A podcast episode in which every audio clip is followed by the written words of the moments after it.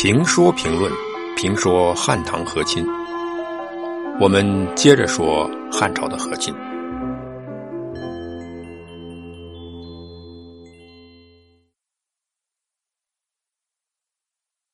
接着上面的问题，我们要问：和亲起作用了吗？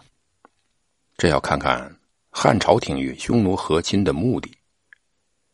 从汉代和亲的目的来看，和亲主要是以怀柔的方法，以接亲的方式拉近双方的关系，以解决边境冲突，求得国家太平。对汉王室来说，与匈奴和亲是屈尊的行为。之所以屈尊和亲，是因为敌强我弱，无法控制匈奴而受制于对方。动用武力不但解决不了问题，还有可能引火烧身，把问题搞大，影响到自己的安危。因此，和亲是为了求取和平而暂时采取的一种策略。他们把这种策略称之为“羁縻”。羁是马龙头和缰绳，迷。是牵牛绳。首先把对手比喻成难以驯服的动物，然后站在这个高度研究如何操纵它，这是积极的。仅看和亲这一行为，很像是委曲求全的样子，甚至有点屈辱的意味实在是没有办法的办法。但从机密这个战略高度看，和亲又是有远见、有智慧的。同样一种行为。出发点不同，视野不同，结果可能是不同的。就像屡战屡败的意思和屡败屡战的意思不一样一样，屡败屡战的意义是积极的，和亲的意义也是积极的。把和亲作为一种机密的策略，更显得宏大的格局和气度。因此，和亲形式上是被动的，战略上却是积极主动的。态度决定一切。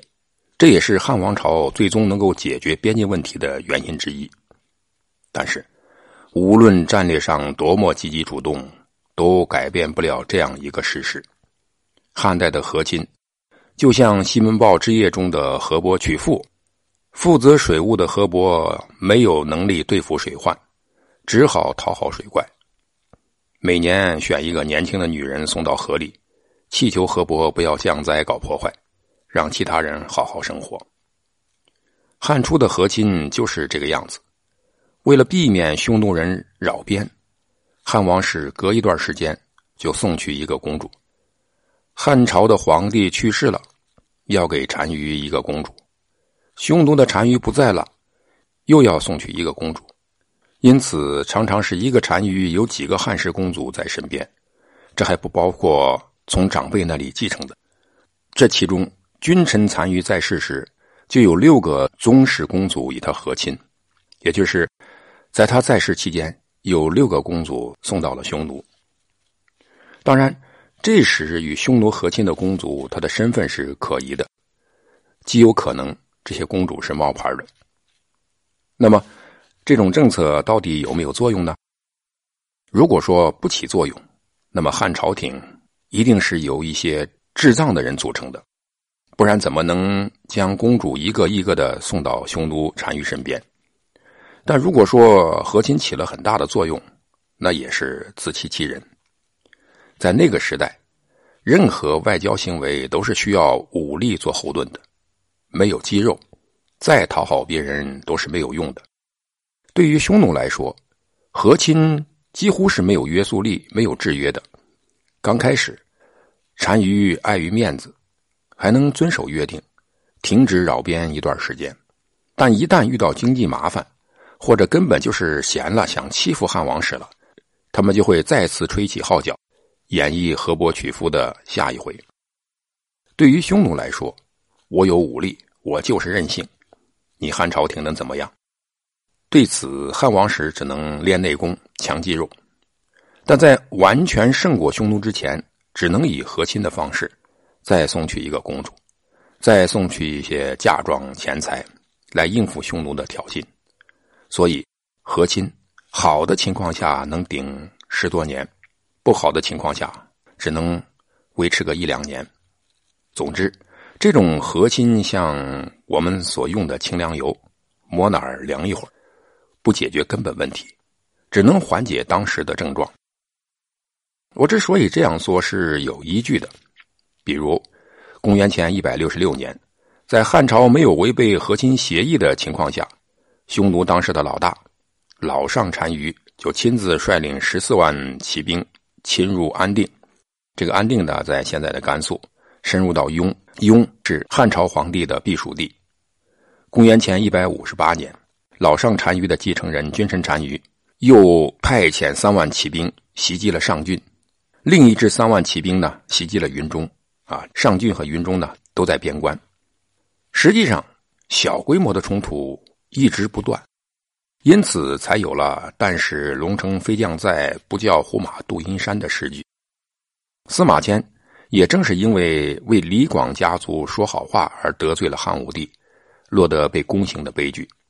祸从口出，在那个时代不是闹着玩的。李广祖孙三代没有好结果，但得到了美名与理解，这与他们镇守边关、抵御匈奴有关。因此，李广的出名就与抵抗匈奴有关。李广武艺高强，有特长，所谓一招鲜吃遍天。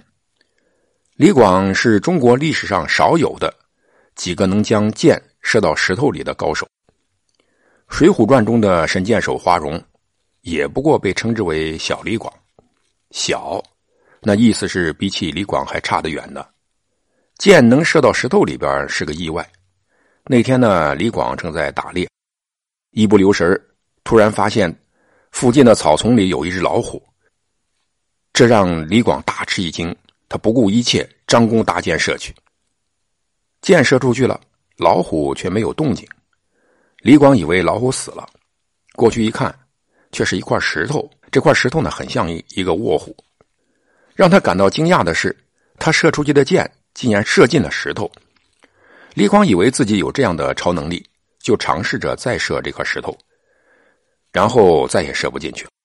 这样，这个故事就真实了。否则。人们或许以为那块石头呢是一块风化的老石头。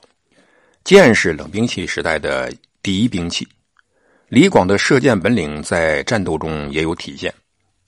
上面提到的匈奴人入侵上郡以后，汉文帝就啊就派一名宦官跟随李广一起抗击匈奴。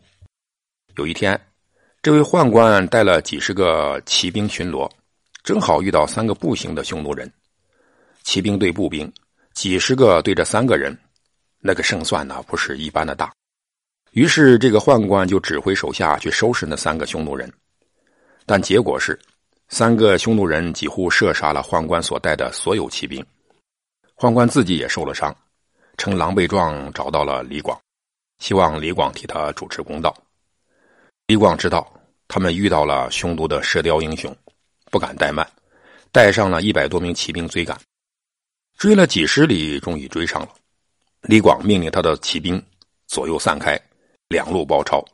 他亲自去射杀那三个人，结果射死了两个，剩下那一个知道自己不是对手，被活捉了。如果故事到这里结束，那是不够传奇的。传奇的是呢，当他们把这个匈奴射手捆绑上马以后，突然发现前面有几千名匈奴骑兵。李广所带的骑兵只有一百人，这个时候他们头大了，回马就想飞奔逃跑。李广呢，就是李广，身经百战，有的是胆略与经验。他告诉自己的骑兵：“我们离开大军几十里，以我们现在的一百多人对付几千人，根本没有胜算，因此不能跑。这个时候呢，跑跑不健康，不仅不健康，而且还会丢性命。”我们要表现出满不在乎的样子，这样多疑的匈奴人才会疑惑：这一百个汉军是不是个圈套？他们这样一想，就不敢攻击我们。我们只要一跑，立刻就会被杀光。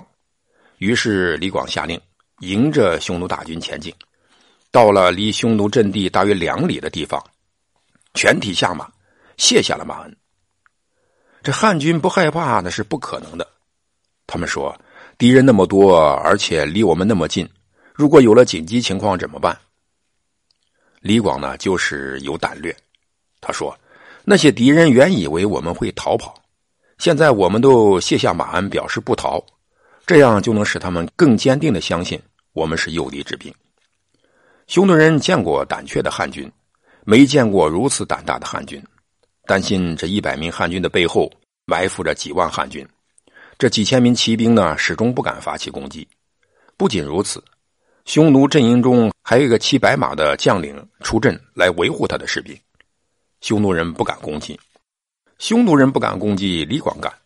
发现那个白马将，李广立即骑上马，和十几名骑兵一起奔驰，然后射死了那名骑白马的匈奴将领，然后又回到自己的骑兵队里，卸下马鞍，放马散步，随便躺卧，休闲发呆。李广越是这样，匈奴人越不敢进攻。天黑了，匈奴人反倒害怕了。怕有伏兵在附近趁夜袭击他们，所以先撤了。看到匈奴人撤了，李广也不玩了，赶快撤回。第二天早晨，李广才回到他的大军营中。李广曾经担任过上郡、陇西、北地、庆阳、平凉、固原、义渠、雁门、代郡、云中、右北平郡。等等，汉朝边境太守都以奋力作战而出名，匈奴人称他为汉朝的飞将军，都避免与他正面交手。匈奴人大举入侵上郡云中，和李广的成名，说明匈奴人并没有完全受制于和亲。用今天的外交辞令，我们或许认为与匈奴的争端可以，也应当通过政治与外交的手段加以解决。但问题是，古代国与国、族群与族群之间完全是一种竞争的关系。自然界的法则，弱肉强食，国家族群的存亡、版图的增减，常随着实力的变化而重组。中原的主人在变化，草原的主人也在变化。一股较强的冷空气来了，暖化以后又被另一股冷空气所替代。因此，要永保和平，只能是愿望。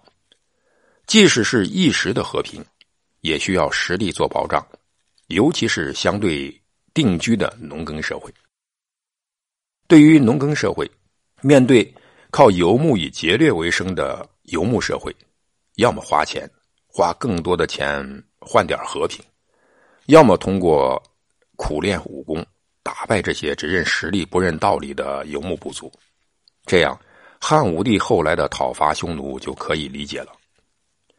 和亲是屈辱的，实际上，汉景帝已经急于要废除他，但当时呢时机并不成熟，放弃和亲就要承担与匈奴进行战争的危险，汉人并没有做好准备，而且汉景帝呢还要对付内部的吴楚七国之乱，所以他要避免内外线作战，两面受敌。